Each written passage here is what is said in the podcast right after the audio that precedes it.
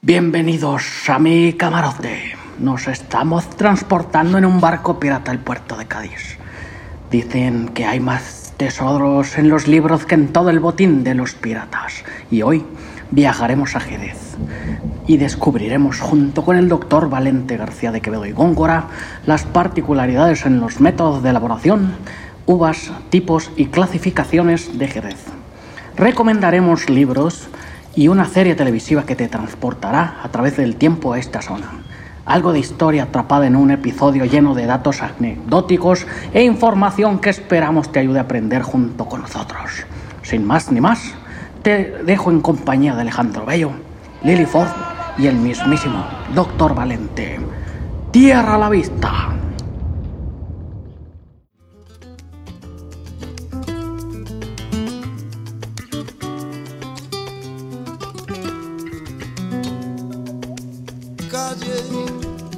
Vio nacer, fue la libertad, patio de mi Andalucía.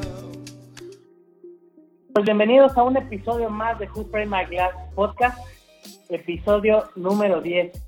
Y hoy vamos a tener un invitadazo que además, eh, pues la verdad es una persona que admiro mucho, que quiero mucho y pues que finalmente nos hizo un espacio en su apretada agenda porque además es una persona muy ocupada.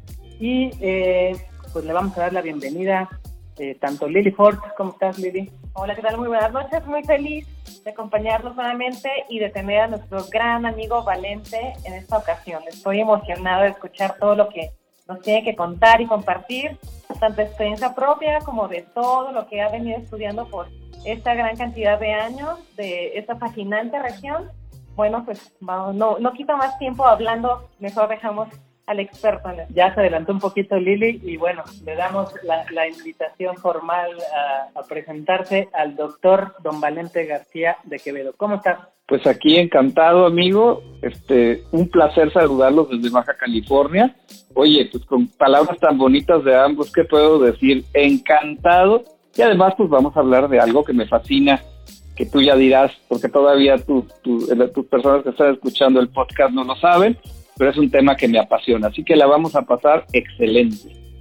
Así es, pues vamos a, arrancar primero que nada con la invitación a nuestros escuchas a que eh, se metan a Amazon Prime y busquen una serie que se llama La Templanza. Pues es básicamente una serie instaurada en la época por ahí de los años 1890, si no me equivoco, donde arranca la serie y donde unos personajes eh, pues empiezan a desarrollarse de manera fortuita tanto en México como una de las zonas del, del, tema que vamos a tocar hoy, que es el marco de Jerez. Entonces, tú que ya viste esta serie, me, imagino que se te erizaron los, los, los vellitos del, del, brazo, así como yo cuando salen las imágenes de, de los viñedos, cuando empiezan a hablar de las uvas. Cuéntanos un poquito más tú que ya viste esta serie sin spoilearnos tanto para que nuestros escuchas pues también se aventuren a verla. Aparte de todo, mi estimado Alejandro, ese periodo histórico entre 1848 y los años 20 es mi periodo histórico favorito, así que efectivamente se me erizó la piel cuando estaba viendo. No sabes el esfuerzo del director por presentar la cara más bonita del marco de Jerez. Presentó bodegas preciosas como Lustau, presentó los mejores viñedos que hay ahí, se trató de buscar lugares, borraba cables, que no se viera que todo era antiguo para que todo se viera de acuerdo a 1870 pero es una serie que no se la deben de perder. Aparte está en ultra alta definición, 4K, maravilloso, está muy bonita la serie. Sí, la verdad es que es una, una gran serie que además a recomendación tuya pues ya nos aventamos a, a verla. Y una de las cosas que recomendamos eh, también a nuestros escuchas que hagan es lo mismo que nos recomendaste tú. Que la vean desde el capítulo 1 hasta el final y que después se puedan aventar una vez más el capítulo 1 para que analicen de una forma o una perspectiva completamente diferente toda la serie. Es que en el capítulo 1 hay tantas cosas clave que se platican para el resto de los capítulos que medio no las entiendes, pero ya que ves toda la serie dices, ah, y ya refuerza súper bien. Así que una buena recomendación así. Totalmente de acuerdo, Alejandro y Lili. Exactamente. Bueno, pues nos vamos a meter de lleno entonces al marco de Jerez. Y creo que fíjate que uno de los grandes atinos que también eh, eh, termina pues eh, complementando la, la, serie es la importancia que tuvo el mercado británico para la distribución de los sherry o jerez, digamos, en un mercado que potencializó e, e incluso hizo que viniera un poco más el boom de los vinos eh, generosos y los vinos fortificados, como es el caso de Jerez. Lo que me gustaría preguntarte aquí es, primero que nada, ¿cómo te metes en el mundo del vino y en qué momento te enamoras de los vinos de Jerez? Bueno, esto no ha sido fortuito, mi estimado Alejandro. Fíjate que tengo que acordarme, se me volverá a erizar los cabellos como hace rato con la templanza. Como todos, tuve aquel tío súper interesante de muchísimo mundo. Mi tío era cazador, era chef, vivía allí en Guadalajara, donde vives tú. Y era un hombre que, bueno, hasta para hacer frijoles era divertidísimo. Creo que todavía en comida no lo supero, pero en vinos yo creo que ya un poquito, a lo mejor ya sé un poco más de vinos que él y me empezó a meter en este mundo de la vida gourmet y dije, esto me puede fascinar.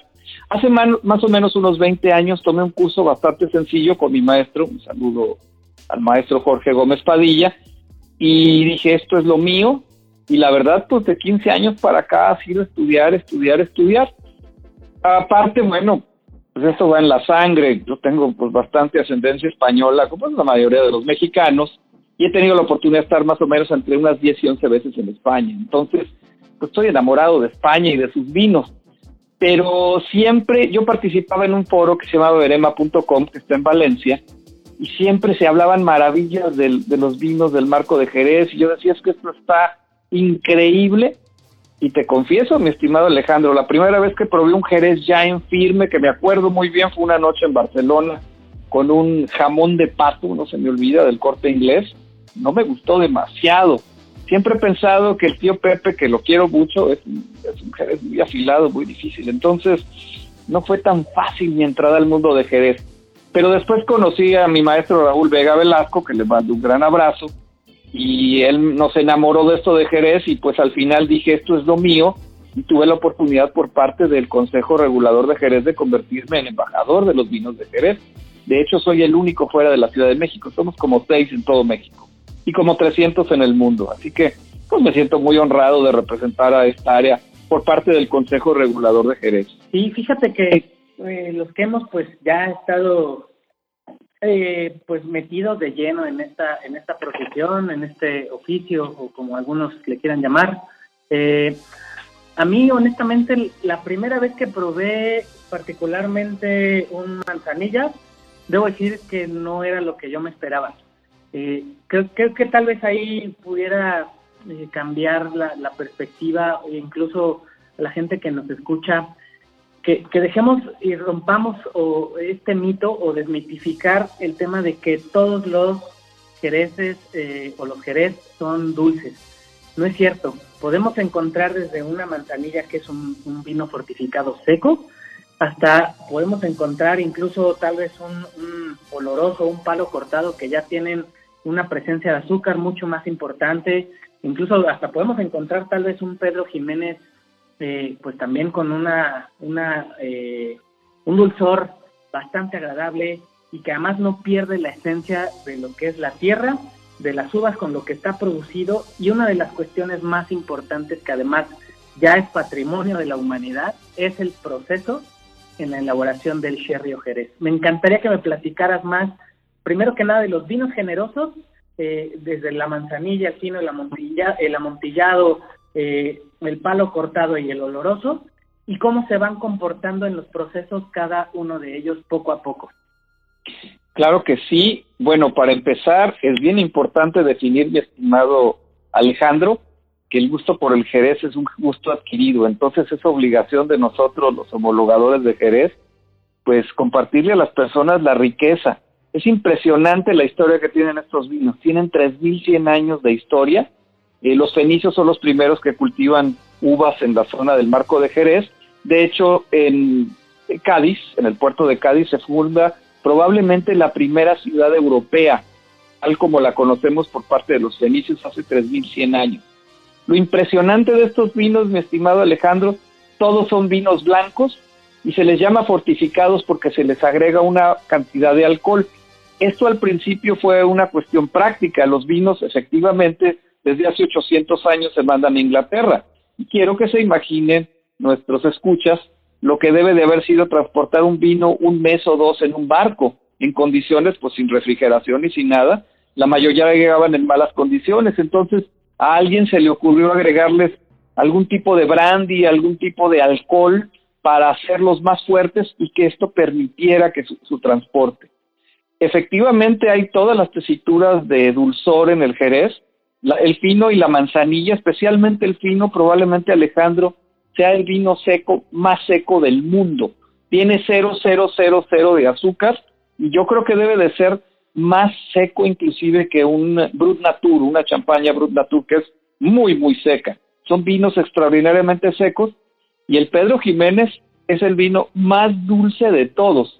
Tiene el doble de azúcar, más o menos unos 500 gramos de azúcar por litro.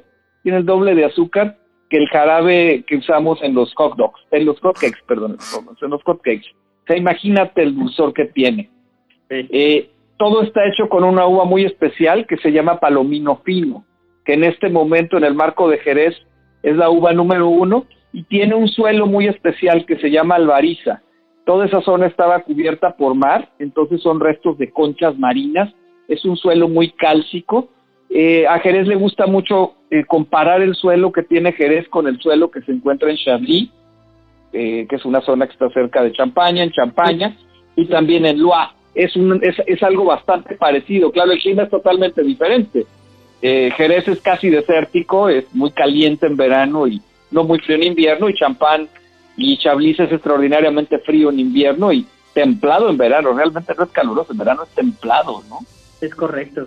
Digo, ahí complementando un poquito la información, el primer asentamiento que, eh, hicieron los fenicios fue este asentamiento llamado Shera, ¿no? Eh, si, no mal recuerdo, en lo que correspondería al, marco de Jerez actualmente.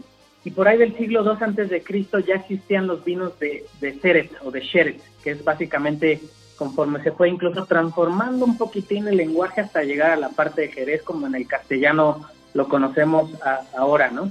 Eh, creo que eso también es parte importante de mencionar.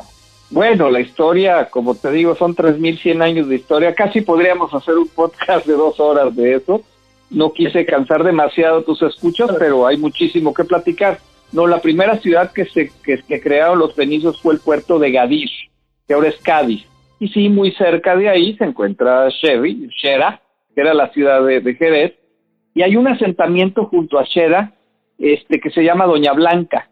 No hay duda, muchísima gente piensa que es el primer viñedo en la Europa continental, en la Europa occidental que hubo. Ya por supuesto existían en otros lugares, pero estamos hablando, te digo, del año 1100 antes de Cristo, o sea, hace 3100 años, un montón de tiempo, ¿no? Eh, me encantó que platicaras en el siglo II antes de Cristo, efectivamente ya los romanos son los dueños de esa zona. Hay algo muy interesante, en la zona de Jerez nació un hombre muy interesante que se llama Columena. No sé si has escuchado de él. Columena escribe un tratado que se llama de Rústica, que se considera el primer tratado agrícola del mundo y definitivamente la mayoría del tratado agrícola es sobre uva. Entonces, es interesantísimo que el primer tratado que hubo sobre uvas del mundo, así serio y todo, es de este Columena y él era de esta región, él tenía viñedos en Jerez. Y es un vino que se aprecia mucho, es un vino que se manda a, a, Roma, los romanos, los emperadores romanos tomaban y apreciaban el vino de Jerez como también apreciaban el vino de Tarragona, de Tarraco, eran los dos vinos muy apreciados de la península ibérica, ¿no? Es que hay tanto, tanto que, platicar. Bueno, a mí uno de los libros que más me gusta de historia sobre Jerez es el, libro de José Peñín, que está extraordinario. También Hugh Johnson en History of Wine hace una buena mención del Jerez, no todo lo que yo quisiera. Y por aquí tengo un libro de Os Clark que también que está muy interesante, que se llama La historia en 100 vinos. Este, son libros muy interesantes de historia, ¿no? Eh, es que hay tanto, tanto y hay tanta historia atrás de estos vinos. Y la realidad es interesante, esto del fortificado, como te digo, fue una cuestión práctica. Los vinos no llegaban, no llegaban a su lugar de origen porque había que ponerles alcohol. También el sistema de criaderas y soleras, que no hemos platicado en este momento, que es interesante, el sistema fraccional, era una manera que permitía que los vinos, los vinos de Jerez si quieren que cada año sepan bastante parecidos es curioso, ya ves que a la mayoría de los sommeliers nos encanta que pues probamos un 2016 y puede ser muy diferente un 2017, un 2018. En Jerez no, se intentó este sistema fraccional que consiste en poner una tercera parte del vino de cada año en la siguiente barrica y así sucesivamente para tratar de equilibrar cuando tienes una cosecha no muy buena y tuviste una extraordinaria, puedes equilibrar y hacer que el vino tenga una firma cada año parecida. Es algo, te digo, que puede parecerles a mucha gente no tan divertido. Bueno, en los champans no milesim, en los champans que probamos, que es el 90%, es el mismo sistema, o sea, es una mezcla de, de vinos de varios años. Aquí en este caso así es, ¿no? Eh, y además tiene también un sistema que, bueno, es toda una maravilla, como tú dijiste, que es el sistema de crianza biológica, que se hace a través de un hongo maravilloso al que se llama la flor, que es un hongo modificado que se alimenta de alcohol, es algo maravilloso, porque era una frontera contra los musulmanes. Ya te vi, mi querido Alejandro, que tú eres todo un enamorado. Se oye, se siente el amor en el aire, así dicen. este, tienes el día que vayas al puerto de Santa María, igual que yo, tomes la clase de historia, de historia del Jerez en el castillo donde estuvo Alfonso X el Sabio, y que por supuesto en 1490 vivió nuestro querido Cristóbal Colón ahí durante tres años. Ya te imaginarás la carga histórica, la vibra que se siente, es un castillo que pertenece a, una vinícola muy famosa que se llama Lustau, que originalmente era uno de un francés y que es una de las mejores vinícolas que hay en Jerez. Y la vista desde el puerto de Santa María, de todo esto, bueno, es algo mágico, así, y me hiciste, y claro, también hay que recordar, eh, nuestro querido Alfonso X el Sabio tenía un participante de su equipo que se apellidaba Palomino, y mucha gente dice que la uva Palomino Fino se fue dado el nombre por este, por este personaje, por este caballero que acompañaba a Alfonso X el Sabio. Alejandro. Eso sí no lo sabía, fíjate. No, a mí te digo historia, podría dar, podría ser un podcast de tres horas. ya dije dos horas, podría ser de tres. Fíjate que estaría padre en algún momento un capítulo ahí entre Pedro, tú y yo. Yo creo que sería algo excepcional. Yo ya sabes que me alquilo gratis, no te preocupes, estoy a tus Ahora, otro de los personajes, ya para redondear la parte de la historia que, que hace también mucha mucha, donde podemos mencionar mucho y tiene mucha importancia, sin duda también es Sir Francis Drake. Creo que es uno de los personajes importantes en la parte comercialización también, porque al final del día fue uno de los personajes que tenía una flota de navíos muy vasta, muy grande, que fungieron o sirvieron también para poder transportar este estilo de vinos que en algún momento solía conocerse como TAC. en español creo que pues, se le denominaba como así es eh, tiene que ver con la saca del vino de los de las botas a los a los barriles en Jerez se les llaman botas Exactamente, y bueno, creo que eso también es parte importante de la historia porque hablamos ya también de una comercialización y digamos de una explotación, eh, por así decirlo, de, manera muy positiva de, este estilo de vinos y, particularmente los vinos elaborados en esta zona. Fíjate que ya desde el año 1300, como te platicaba, imagínate, el año 1300, la familia Antinori empieza a hacer sus primeros vinos que es la familia más antigua del mundo que sigue haciendo vinos allá en la Toscana. Pues ya en el año 1300, que es el tiempo más o menos de Alfonso X el Sabio, ya había un buen comercio con Inglaterra. Sin embargo, efectivamente sucede lo del famoso patente de corso, que no lo platicaste, pero Sir Francis Drake tiene, eh, digamos, el permiso de la reina para poder asaltar y poder ser pirata. No era, no era un pirata cualquiera, era un corsario que estaba permitido, nomás la reina le decía muy bien, lo que robes te toca una cantidad a ti y no pasa nada. Más o menos a finales del siglo XVI, efectivamente nuestro querido Sir Francis Drake ataca el puerto de Cádiz y se lleva más o menos unas 800 botas. Todavía esto te va a encantar a ti que te encantan las historias. En el puerto de, de Cádiz, cuando un niño se porta mal, le dicen, si os portáis mal, te va a llevar el draque porque el Drake de veras se llevó muchísimas de estas botas e invadió por un momento el puerto de Bristol, que fue la entrada natural de los vinos de Jerez, y por supuesto las tabernas de Londres. Los londinenses quedaron encantados con el famoso sac que estamos platicando, y es en donde empiezan a crecer. Por supuesto, eso también se ve como una oportunidad de negocios para muchísimas familias inglesas. Eh, digo, estoy ahorita pensando en los González Díaz o Bayas, Domecq no son franceses, Estoy pensando también en la familia eh, Osborne, Osborne. Eh, son familias inglesas que se, que se estacionan en el puerto de Cádiz, ponen sus propias bodegas y se, se encargan de la comercialización.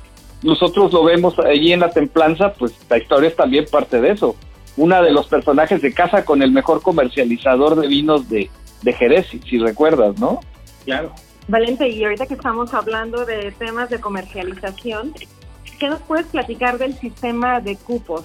Este sistema muy particular de los vinos de vejez calificada, vienen siendo el Boss, el Board, que precisamente los hemos visto como eh, Very Old Sherry, que coincide con el Vinum Optimum Signatum y con el Vinum Optimum Rare Signatum.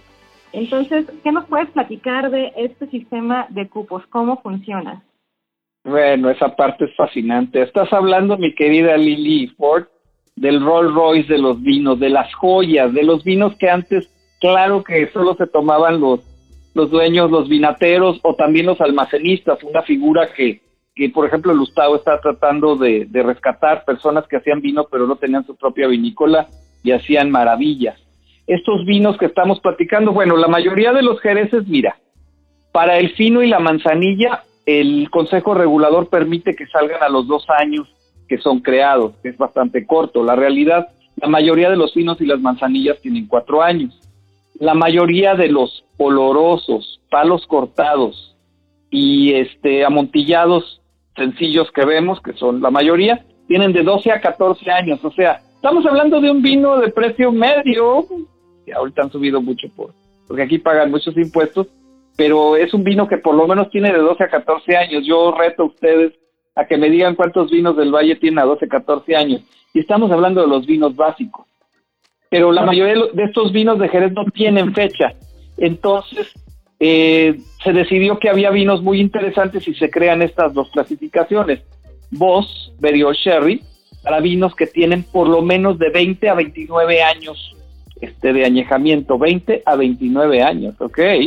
Y los Bors son vinos de 30 años al justo en Bodega Surium, un saludo a esa familia que quiero mucho, de probar un Jerez que tenía 150 años y estaba en perfectas condiciones de ser bebido, o sea, son vinos eternos. Para poder hacer este sistema de cupos que me estás platicando, mi querida Lili, es complejo, se necesitan tres cosas. La primera se hace una prueba con carbono 14 así como, la que usan para ver cuántos años tienen los huesos, para efectivamente datar que ese vino, si es vos, tiene de 20 a 29 años, y si es vos, por lo menos tiene más de 30 años. El segundo análisis es un análisis de laboratorio. El Consejo Regulador, como otros consejos reguladores, ya me tocó verlo en Oporto y seguramente Champán y muchos, tienen un laboratorio donde efectivamente una serie de laboratoristas checan el vino y dicen, este vino sí tiene las condiciones para pensar que es un vino de más de ese tiempo. Y la tercera parte es la más importante. Hay un grupo de catadores en el Consejo Regulador que son expertos en Boss y Bors y dicen, efectivamente este vino es un Boss, efectivamente este vino es un Bors. No todos los vinos pueden ser Boss y Bors. Principalmente son este, pudiera ser a lo mejor las manzanillas pasadas, no estoy completamente seguro. Estoy completamente seguro de los amontillados, de los palos cortados, de los olorosos y en general también de los Pedro Jiménez, que pueden llegar a vivir, les digo, eh, décadas o siglos inclusive por tanta azúcar que tienen, ¿verdad? Les digo que el doble del, jarabe de maple que nos tomamos con los es así de, así de dulce, pero tiene una acidez interesante y son, son vinos también ricos. Entonces, así es el sistema, mi querida Lili. Perfecto. Y también, como eh, añadiendo un poquito a todo esto que nos platicas, que, me fascina, es que estaba viendo para cuestión de comercialización que para precisamente, eh, digamos que el consumidor puede estar seguro del tiempo de, de, añejamiento y de crianza, mejor dicho, que se ha llevado de estas etiquetas, es que por cada litro que se comercializa debe haber en existencia en bodega al menos 3 litros de, de, este, de este vino. Y en el caso de estos Rolls Royce que nos platicas, por cada eh, litro debe, debe tener la bodega, deben contar con más de 20 litros, precisamente para asegurar la cuestión de que sean más de 20 años en, la en, en las botellas. Y muchos de estos vinos, sobre todo los Bors, mi querida Lili, dejan, pasan de una, bueno, cuando hacemos el movimiento en los creadores y soleras, se les llama sistema dinámico y pasan a un estado estático. Y además las botas, el consejo regulador para que no haya de, ah, ya me la certificaste, padrísimo, ahora le voy a meter un vinito chafa, no, ni más. Agarran un sello y la sellan. Y entonces cada vez que se hace una saca de ahí, se saca, llega el consejo regulador y dice, se envasaron, efectivamente, solo se permite la extracción de la tercera parte de cada una de estas botas. Las botas eh, tienen más o menos 600 litros, ese es el tamaño de una bota, es la capacidad que tiene, y generalmente, sobre todo para los de crianza biológica, se dejan en 500 litros. Cuando es una crianza oxidativa, como en los olorosos, a veces se lleva hasta arriba. Lo que pasa es que la flor necesita espacio para tener oxígeno y poderse alimentar. Es lo que platicamos de la crianza biológica con estas levaduras tan especiales, casi únicas en el mundo. Solamente se ven en otros lugares como en Jura y parece que centro, en Centro Europa, no existen en otro lugar de, del mundo. Sí, justamente. Ahora, ahorita que mencionabas incluso de las manzanillas eh, pasadas, me gustaría pues eh, explicarle también a nuestros escuchas que las manzanillas pasadas son estos estas manzanillas que son sometidas a periodos de, crianza mucho más prolongados. ¿no? Lo que sucede también un poco aquí es que la, el velo de flor pues como que se debilita un poquitín, ¿no? Muy ligeramente. O se muere, o se muere totalmente. El, velo dura de 6 a 7 años, Exactamente, y provoca pues eh, un nivel todavía mayor de oxida un nivel de oxidación, y esto hace que estos manzanillas pasados sean mucho mayor eh, eh, complejos y que ya presenten, digamos, una un carácter un tanto más fuerte tal vez en tema de, de sabor y, es la forma en la que también se le aporta a la crianza biológica estas, estas características, ¿no? Yo lo calificaría como una crianza mixta, estimado amigo. Por una parte, crianza biológica al principio y posteriormente una crianza oxidativa donde ya le permitimos al oxígeno que haga su trabajo, pero el vino de entrada tuvo una crianza biológica que lo estuvo protegiendo, pues por lo menos durante seis o siete años, que es el tiempo que más o menos tiene de vida la flor. Eh, es difícil, te digo, me encantaría poderle mostrar a nuestros escuchas. Es, es una especie de nata y al principio se pensaba que era un defecto y ahorita es, es una de las grandes riquezas. Y es curioso, fíjate que esta natita que se llama eh, Saccharomyces beticus, eh, el hongo que lo produce, es extraordinariamente gruesa en la zona de Sanlúcar de Barrameda, donde es el único lugar donde se hacen las manzanillas y se hacen finos en el puerto de Santa María, donde la flor es de la mitad del tamaño de la de Sanlúcar de Barrameda, y en Jerez de la Frontera, que está lejos del mar, la flor es sumamente pequeñita. Entonces todo esto te da caracteres diferentes. Eh, pensamos que los vinos de Jerez de la Frontera son más afilados, tienen más fuerzas. Los del puerto son intermedios y los más ligeros, aunque son extraordinariamente secos y tienen cero de acidez, son los de Sanlúcar de Barrameda, del puerto de Sanlúcar de Barrameda. Sí, justamente, justamente. Ahora me gustaría eh, aquí que me, nos platicaras eh, y nos explicaras pues más a detalle. Eh, primero que nada, las uvas autorizadas entonces por el Consejo Regulador de Jerez es el palomino, la uva que es y la 95%, 98%. El otro es Pedro Ximénez, que se está cultivando quizá un 2 o 1%, y el otro 1% es Moscatel de Alejandría. La realidad, la mayoría del Pedro Ximénez que se consigue para hacer vinos en el marco de Jerez procede de Montilla Moriles y la mayoría de la moscatel de Alejandría que procede viene de Málaga. Entonces, por eso el, por eso el marco de Jerez o la denominación de, de origen Jerez Jerez Sherry no es una denominación de origen calificada, porque no es independiente en el número de uvas. Esto me lo platicó el, el actual presidente del Consejo Regulador, que fue mi maestro. César Saldaña se llama el maestro. Bien, ahora esto, esto es uno de los puntos importantes donde me encantaría que nos platicara. Ya hablamos de, entonces de la región eh, de Montilla Moriles. Entonces, ¿estamos hablando que los vinos amontillados parten de ahí, sí o no? Sin duda, eh, vino amontillado quiere decir un vino que se parece a los vinos de Montilla Moriles. En Montilla Moriles también se hacen vinos muy parecidos al Jerez, más que aquí la uva base no es, eh, no es la, no es la, perdón, la Palomino Fino. Aquí la uva base es eh, la Pedro Ximénez. Y entonces pensamos, bueno, con Pedro Ximénez se hacen vinos dulces. Pues no, con Pedro Ximénez se hacen vinos secos. Y ellos tienen finos, tienen amontillados y tienen palos cortados y tienen olorosos, pero tienen un carácter sumamente diferente. Yo tuve el placer, un buen amigo mío, mi amigo Francesc, que vive en Barcelona, me hizo llevar una botella de un eh, palo cortado hecho de Pedro Ximénez de Montilla Moriles. Y bueno, fue un agasajo marinero, diríamos nosotros. Fue algo maravilloso. Y también en Málaga se hacen vinos muy interesantes con moscatel de Alejandría. Y cabe destacar que la denominación de origen Málaga es la única denominación en España. Prácticamente todos sus vinos son vinos dulces. Pues mira, una de las, de las cosas bellas de, este mundo del vino es poder platicar de todos estos temas, de podernos eh, pues descubrir incluso más a detalle y a manera de anécdota pues lo, que hemos podido vivir, ¿no? Ya hablamos de las manzanillas, ya hablamos de los pinos, ya hablamos de los amontillados, pero me encantaría que me platicaras de los olorosos y si ya como buen fan del podcast eh, Who Frame My Glass, eh, si ya escuchaste el último capítulo, que me platicaras de esta similitud que existe incluso o pensar si el, los olorosos pudieran ser un vino rancio o no y por qué. Porque es un tema súper controversial que además llevamos ya eh, varias, varias horas platicando del tema y que nos ha causado un tema así de volarnos la cabeza en tema de controversia.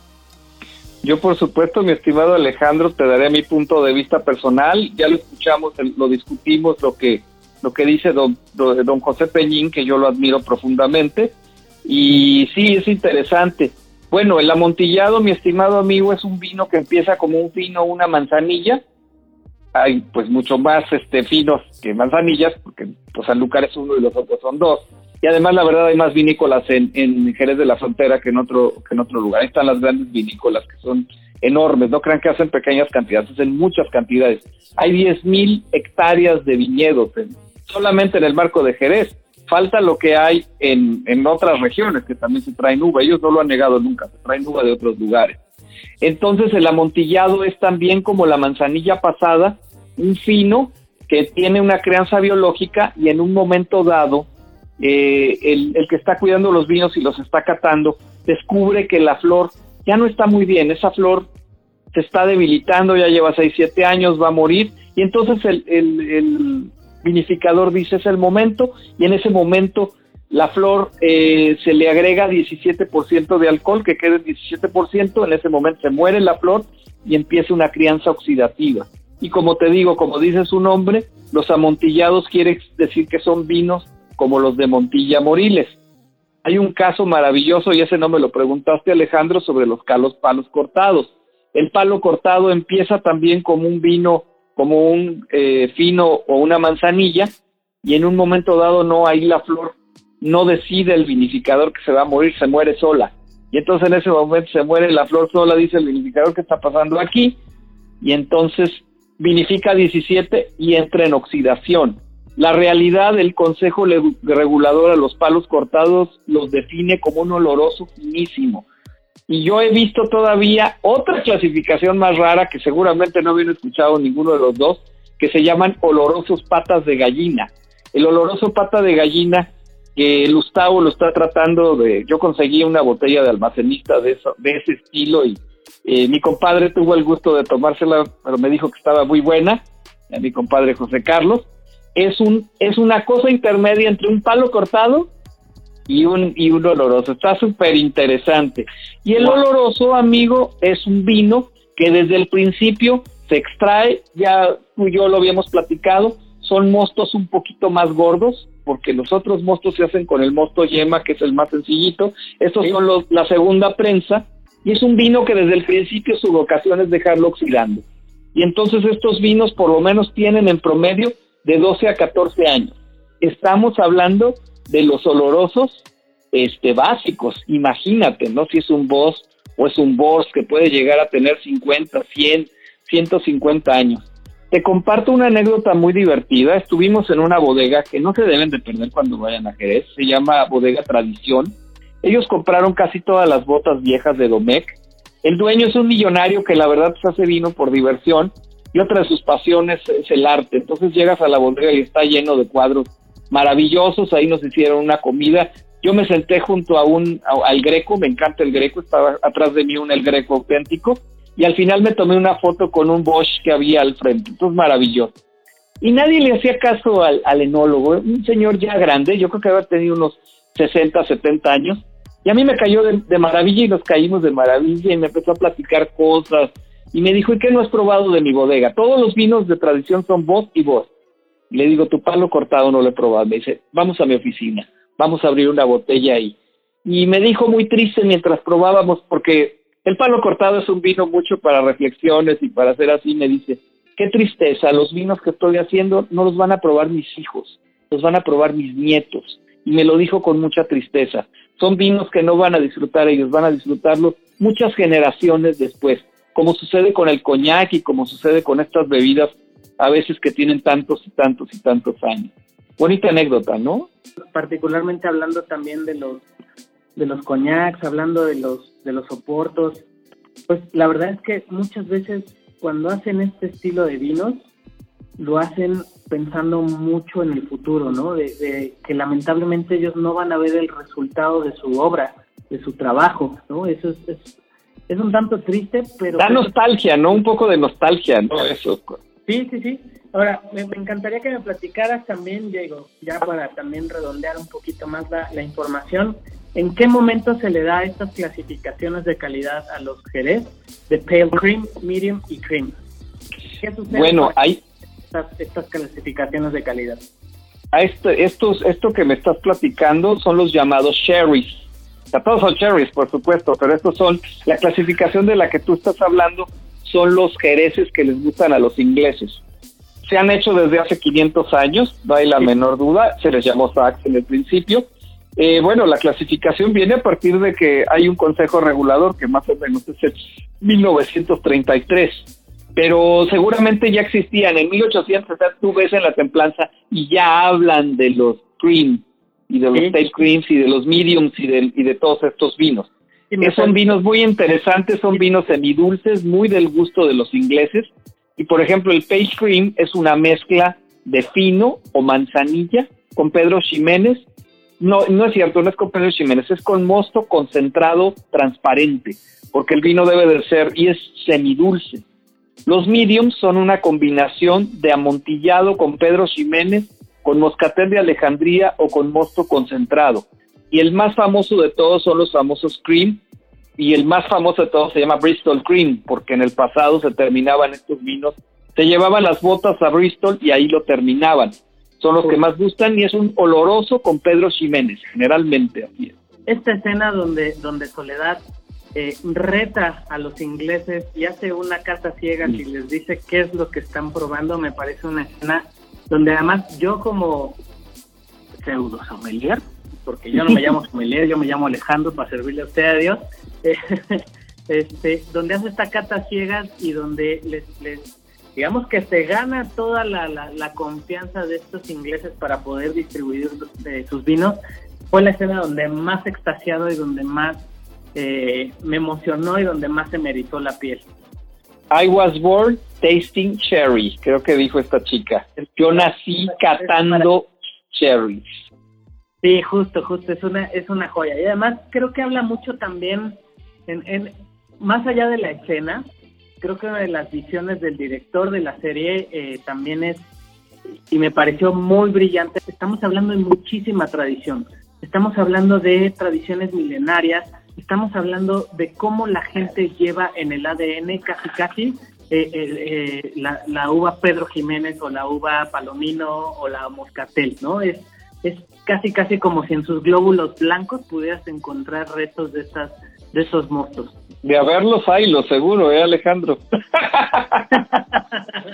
No, hombre, sí, maravilloso. Lili, ¿qué te gustaría preguntarle al doctor? Pues mira, yo tengo una pregunta, Valente, porque ya que estamos en este tema también un tanto histórico que a ustedes dos les fascina, platícanos un poquito de la venencia. Este instrumento tan emblemático de la zona de Jerez, utilizado para extraer de las botas una cantidad de vino de de esta, de una zona muy particular, ¿no? Como la parte central para que logre salir limpia la muestra, pero tenemos aquí una parte histórica. ¿Cuál es el origen de la Venecia? ¿Cuál se cree que sea? O si tú tienes como un dato más certero, ¿nos puedes mencionar del origen tanto del nombre como del instrumento como tal? Y hasta del, y hasta del que mueve la Venecia, que se llama Venenciador, y hay concursos, que por cierto los japoneses son los mejores del mundo. Mira, Lili, yo cuando estuve en el marco de Jerez y en lo que he leído, que tengo muchos libros sobre Jerez, no se menciona una fecha exacta. Yo creo que se convirtió en un instrumento necesario y es un instrumento que permite extraer el vino, porque tiene una especie de copita en la parte de abajo, romper la flor y poder sacar el vino y no, dañar el vino. Es la manera, es un instrumento que sirve al catador de, de vinos de poder hacer la manera de estar checando los vinos, porque estos vinos se tienen que estar checando constantemente. Claro, hay que escupirlos porque si no te pones hasta atrás después de, como en la cuarta o quinta bota ya te pones hasta atrás, ¿no? Pero es un instrumento, originalmente eran de plata, la parte de abajo, y como no había plástico en aquellos tiempos, estamos hablando del siglo XVI, del siglo XVII, se hacía de fibras de ballena. Yo todavía me tocó, por supuesto, ver el Consejo Regulador y, y es que ves muchos instrumentos antiguos, es que las bodegas es un placer ver las catedrales. Yo creo que al rato tenemos que platicar de las catedrales del vino, que son las bodegas de Jerez, que son únicas. Entonces este instrumento era así de, de fibra de ballena y de, y de plata. Actualmente son de plástico y eh, de acero inoxidable la parte de abajo. Es un instrumento que tú ves, ¿eh? claro que existe el laboratorio y claro que vas a lugares y todo está ya controlado por computadora, pero todavía vas a las pequeñas bodegas los bodegueros catan con este instrumento. Entonces es un instrumento que permite que metamos esto adentro de las botas en la parte superior y luego con toda maestría se sirva en una pequeña copa jerezana, que son muy pequeñitas, que se, que se parecen mucho a las copas que se usan este, para cata profesional de vinos en los concursos, que es la, la, la, la copa típica. Sin embargo, qué padre que estamos tocando el tema, el Consejo Regulador no le gustan las llamadas copitas, que se usan mucho en Inglaterra, unas copas pequeñísimas. Nos dijo el maestro que las destruyéramos todas las que viéramos. Yo todas las catas de Jerez las hicimos en copas Riedel para vino blanco personalizadas para el Consejo Regulador. No tengo intereses comerciales con Riedel, ¿eh? Por favor. No, no, perfecto. Ni, nosotros, ¿eh? No, no es que tengamos incluso ahí cercanía con, con Sergio o con Ángel Malpica. Nos encantaría, claro. Ser sus primos, ¿no? Algo, ¿no?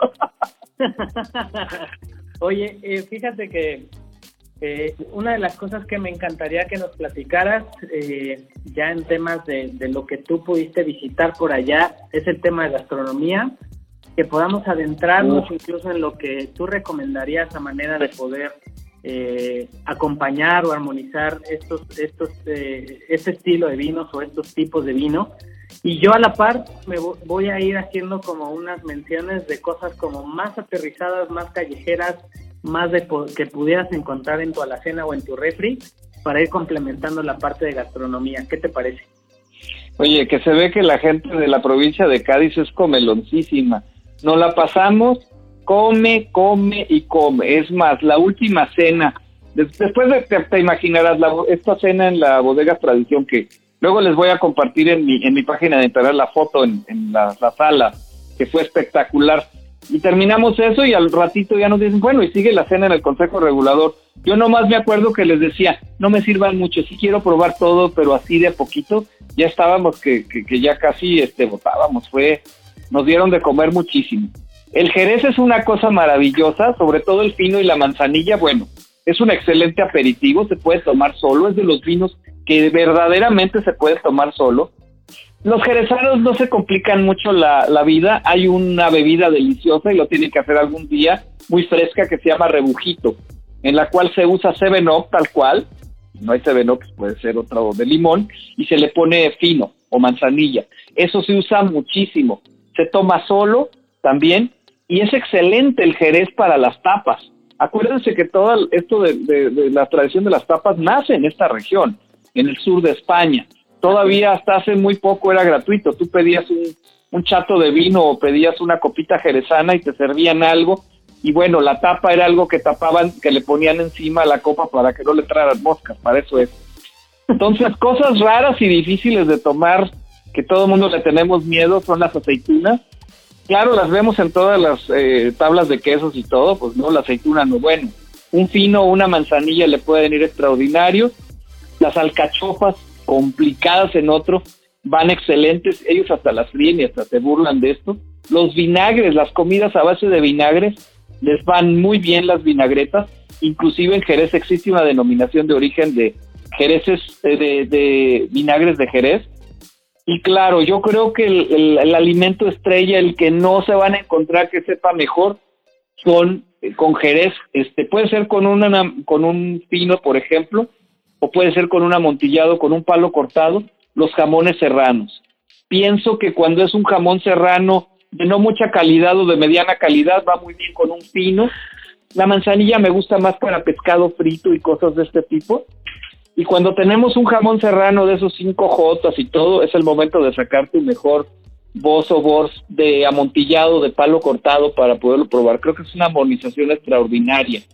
También se habla, por ejemplo, con el oloroso de comer rabo de toro. A mí me parece un platillo delicioso, no fácil de conseguir. Creo que la armonización es extraordinaria y lo más extraordinario, están tomando un vino blanco. O sea, alguien te diría comer, comer carne con vino blanco bueno, pues como que no, pues este vino blanco sí se permite por, por el estilo que tiene, ¿no? Y el Pedro Ximénez, que es tan complicado, pues es un postre por sí solo, pero una de las recomendaciones en el marco de Jerez es, mezclarlo con helado de, de, vainilla, es una de las combinaciones estrella ganadora. También va muy bien el Pedro Ximénez con, chocolate oscuro, con chocolate de más del 70%, que para mí es el chocolate. Y una de las armonizaciones interesantísimas es con habano es una combinación extraordinaria, tanto los creams como los Pedro Jiménez, fumándose un buen habano al final, ¿eh? Pero a mí me encantaría, pues tú qué recomiendas, Alejandro, debes de tener unas recomendaciones más aterrizadas, ¿no? Pues mira, yo, yo tengo eh, varias recomendaciones, eh, particularmente en el, en el caso de, de, los, de los finos. Híjole, me, me iría por ahí, como dices, tal vez un jamón serrano de, buena calidad, creo que le iría bastante, bastante bien. Sobre todo desmitificando también que el tema de los jamones, los jamones serranos o los jamones ibéricos de bellota tienen que ir con, vino tinto. Yo creo que... Eh, Saben a llave oxidado. Ya que pruebas el Jerez, dices, es que he estado probando llave oxidada toda mi vida. Exactamente, y además parece que estás mordiendo ahí un pedazo de fierro, lo que te queda de Llave oxidada, el sabor de llave oxidada es lo que te da y claro que sí. Pero yo sí te diría, si tienes un 5J, si tienes unos de estos de etiqueta negra, yo me iría más por algo más sofisticado, te digo, por un amontillado viejo o por un o por un palo cortado viejo. Yo creo que eso le puede ir extraordinariamente. El oloroso pudiera ser demasiado inmersivo, ¿eh? A mí lo que me gusta, por ejemplo, de, de, hacer armonizaciones es recomendarle a la gente lo que tenga en su refri o en su alacena. Y particularmente, me encantaría que lo probaran con unos taquitos de hígado encebollado. Le va espectacular. Tienen que probarlo de verdad. En el caso, por ejemplo, de los de los manzanilla, eh, me encantaría también que lo probaran, o es mi propuesta para que lo, puedan armonizar. Eh, unas, unas guiosas eh, con carne de cerdo con carne de pollo, o tal vez unos dumplings de esta comida ahí china, este, como de dudosa procedencia, honestamente te va maravilloso. Eh, por ahí creo que para un, ¿qué será? Yo, oye, yo con una manzanilla me tomaría sushi. Es una de las recomendaciones del Consejo Regulador, por eso los japoneses están poniendo mucho mucho énfasis, especialmente con pescado. Y por supuesto con unos tacos estilo ensenada, unos tacos de pescado estilo ensenada. Es maravilloso, ¿eh? ya lo hicimos, y es maravilloso esa combinación con la manzanilla. Ok, y mira, ya para, para terminar el tema de lo de la, de la comida, para aquellos que les gustaría probar algo también ahí eh, eh, medio raro, para un cream, eh, no, más bien para un Pedro Jiménez, me encantaría que probaran con un helado de vainilla, como dices, de McDonald's, un cono de McDonald's, con papas fritas de McDonald's igualmente. Es una cosa espectacular. En ya me lo dejaste, y tengo Pedro Jiménez aquí en casa, ya me lo dejaste de tarea, lo voy a ir a hacer. Por favor, es la cosa más rara que se te pudiera ocurrir, pero de verdad un cono de vainilla de McDonald's con papas a la francesa y un Pedro Jiménez eh, le va espectacular. Tarea pendiente, amigo, tarea pendiente. Oigan, a mí ya se me hizo agua la boca con todo esto. Y por lo mismo, Valente, me gustaría que nos comentaras, bueno, tengo dos preguntas para ti. Sobre la Sherry Week, precisamente que este evento que se organiza a nivel internacional, pero bueno, vamos a enfocarnos a México. ¿Existe algún periodo particular del año en el que se realice este evento precisamente para que en distintos restaurantes de varios sitios de la República nuestros escuchas puedan asistir y degustar precisamente lo que ustedes están platicando, porque ya, ya se nos antojó todo. Entonces, ¿hay alguna temporada en particular o algo que nos puedas hablar al respecto? Y otra pregunta, ya sabes que yo soy fan de la coctelería y yo considero, digo, quiero escuchar la, opinión del súper experto de Jerez, pero eh, la coctelería con Jerez, ¿qué opinas al respecto? Porque creo que es una opción para acercar a la gente que aún no está metida en este, en este tema tan complejo, porque en ocasiones sucede que preguntas, ¿te gusta el Jerez? Sí, pues sí, este tres coronas que le ponen al licuado, o sea, no. ¡Qué miedo! hasta me dio, hasta me dio frío de escucharte. Realmente sucede, y sucede que me ha tocado con, con algunos comensales y no y, no lo no lo comento a tono de burla, sino que muchas veces hemos tenido la oportunidad de adentrarnos al tema. Bueno, para que no se asusten de que llegue a haber sabores súper secos, como desde la manzanilla hasta un PX, una manera como para empezar a probar este tipo de vinos se me hace que pudiera ser la coctelería. ¿Tú qué opinas al respecto? Y bueno, el tema de la sherry.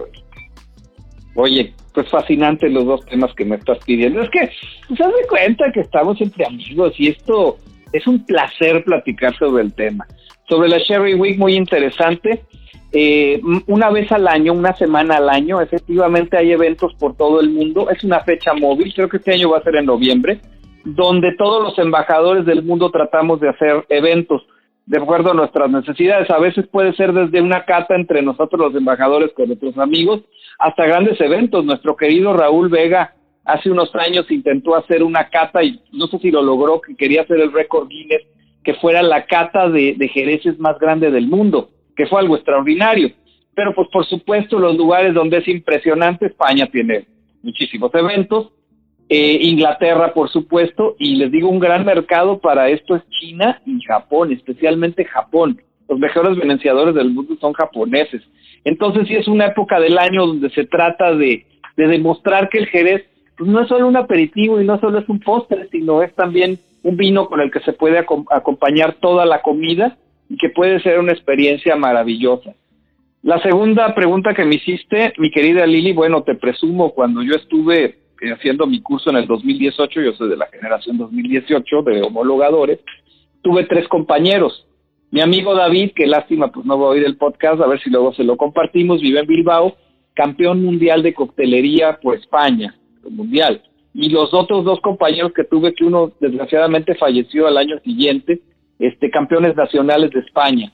Para el Consejo Regulador, el hacer este coctelería con jereces es algo fundamental, quieren ir más allá del rebujito, quieren ir más allá de cosas, y bueno, están haciendo, ya sabes cómo son los españoles, pues coctelería hasta molecular y cosas sumamente sofisticadas, y se está buscando y tratando de darle también esto.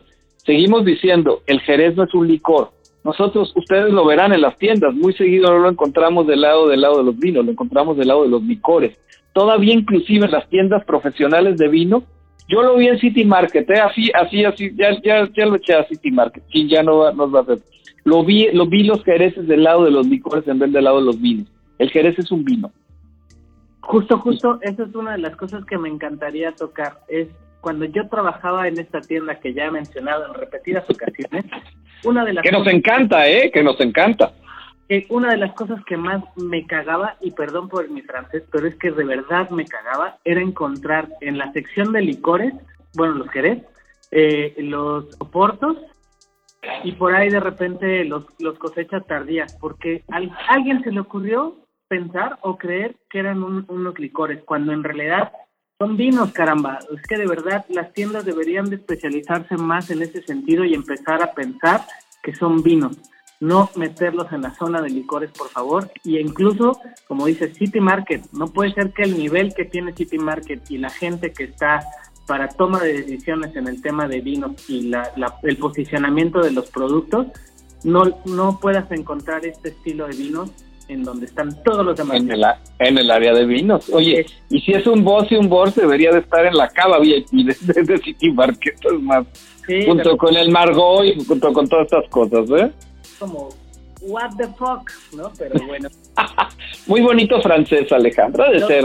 el francés me gusta. el podcast donde podemos explayarnos y hablar francés, ¿no? Pero eso es, es, lo, lo, bonito de, de esto y de este espacio. Y no olvides buscarnos en nuestras redes sociales, en Instagram como arroba Podcast, en Facebook como Glass Podcast. Y si tienes alguna duda, sugerencia, pregunta o algo que nos quieras comentar, mándanos correos a gmail.com Y bueno, lamentablemente eh, el tiempo nos empieza a ganar, eh, Valente. Esto de verdad da mucho tiempo y mucho tema para hablar horas y horas y horas. Ojalá pronto podamos reunirnos en persona y poder tener horas y horas eh, para poder platicar de este tema. Y aquí es donde entramos en la dinámica de Who Frame My Glass Podcast, que es preguntarte, si fueras un personaje de caricatura, ¿qué personaje en el mundo del vino sería? Ya como este, lo habíamos discutido, estimado amigo. Eh, mi personaje, soy un tintinófilo, soy fanático de Tintín. Me dio mucho orgullo cuando Steven Spielberg se aventó este proyecto. Estamos esperando que haga la siguiente película. La verdad parece que a la familia de Jardiel le encantó también el buen trato que se le hizo a la película. Soy fanático de Tintín y me encanta porque es bastante políticamente incorrecto, bueno, Tintín de pronto en algunas de las caricaturas en los libros se emborracha, entonces eso, pues no, no me imagino a Mickey Mouse o a estos emborrachados o así, ¿no? Y el Capitán Haddock, que es el compañero de Tintín y lo pueden ver en la película, pues es un poquito alcohólico, le gusta mucho el un whisky que se llama Long Lomond, entonces este está muy presente el vino y luego Tintín alguna vez eh, ataca a los piratas con champaña y todo, entonces soy fanático de Tintín. No, hombre, maravilloso, maravilloso. Y bueno, ya para, para redondear esta espectacular noche, eh, que además, pues este, este jueves nocturno, y si pudieras armonizar un, un estado mental en todos nuestros escuchas y nos recomendaras una película, un vino y con qué canción cerrar el, el episodio, ¿cuáles serían las tres opciones que nos brindarías? Sin duda, yo escogería hay este, dos palos cortados que me encantan. Uno es de Álvaro Domecq, la familia Domecq ya prácticamente no hace vino, solo quedó Álvaro haciendo. Tiene un Bors este, que me encantó, hicimos, catamos innumerables vinos esa vez que estuve en Jerez, y ese me encantó, me encantó tanto que me compré una botella, creo que es extraordinario. Dice, dice la familia Domecq que este vino tiene por lo menos 45 años de añejamiento. Es increíble, pues ¿cuántos vinos de 45 años podemos probar? Y otro vino maravilloso son los palos cortados de equipo Navajo, son el Rolls Royce o de Amilo. Eh, la bota 39 de, de palo cortado, bueno, fue una experiencia religiosa. Yo lo armonizaría con una película maravillosa que se llama El misterio del palo cortado, que al final nos reímos mucho porque el misterio nunca es develado, pero es muy divertido. Y ahí se ven a puro a todos mis maestros platicando sobre el palo cortado, al Guerrita y a todos los maestros. Entonces está maravilloso. No entendemos qué es el palo cortado, pero la película es maravillosa. Y sin duda, yo creo que terminaría escuchando el concierto de Aranjuez, que es una de las piezas que nunca falta en mis clases cuando hablo de España o cuando hablo de Jerez. Nos gustaría que armonicemos entonces con el concierto de Aranjuez y la persona que más quieren y más aman, eh, muy cercanos a ustedes. Y bueno, nos gustaría además terminar ya también este episodio con el maravilloso sonido que más nos gusta, que es el sonido de la copa. Y decir salud por ti, por tus conocimientos y por toda la gente que nos escucha. Muchas gracias. Salud y pesetas, salud y pesetas, como dicen en España. Así es, adelante con el concierto de Aranjuez. Muchas gracias.